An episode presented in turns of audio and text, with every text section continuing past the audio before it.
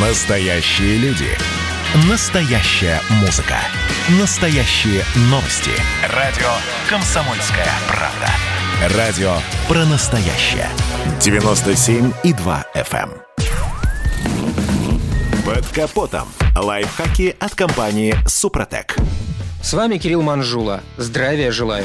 В современных автомобилях насчитывается несколько тысяч деталей. И неудивительно, что назначение многих из них среднестатистическому автомобилисту неизвестно. Вот, скажем, верхняя пластмассовая крышка на двигателе. Если говорить о современной машине, то эта деталь присутствует в обязательном порядке. Так вот, я слышал мнение, что она не играет никакой роли и сделана исключительно для декоративных функций, ну или в крайнем случае для тепло- и шумоизоляции. Более того, есть такие, кто недоволен, что крышка мотора мешает быстро заменить свечи и не дает проверить визуальное состояние двигателя. В итоге ее безжалостно снимают, чтобы улучшить теплообмен от системы ГРМ и клапанного механизма. Однако надо понимать, что автопроизводители ничего не делают просто так. Они следят за снижением издержек и никогда не устанавливают в автомобиле лишние детали. Пластиковая крышка защищает мотор от грязи и влаги, которые попадают в подкапотное пространство через решетку радиатора. Большое количество датчиков и электроприборов требуют чистоты. Кроме того, крышка защищает систему зажигания от протекания воды из дренажных каналов при их засорении. Она закрывает высоковольтные провода, катушки зажигания и прочие электротехнические устройства от возможного намокания и риска возникновения короткого замыкания. Но главная функция крышки – это защита от несанкционированного доступа. Вот такое вот неожиданное назначение. Как полагают производители, современный автомобиль не должен чиниться владельцам, как это было в середине прошлого века. Поэтому стараются специально затруднить доступ к силовому агрегату неквалифицированных мастеров. Неумелыми действиями те могут навредить себе и машине.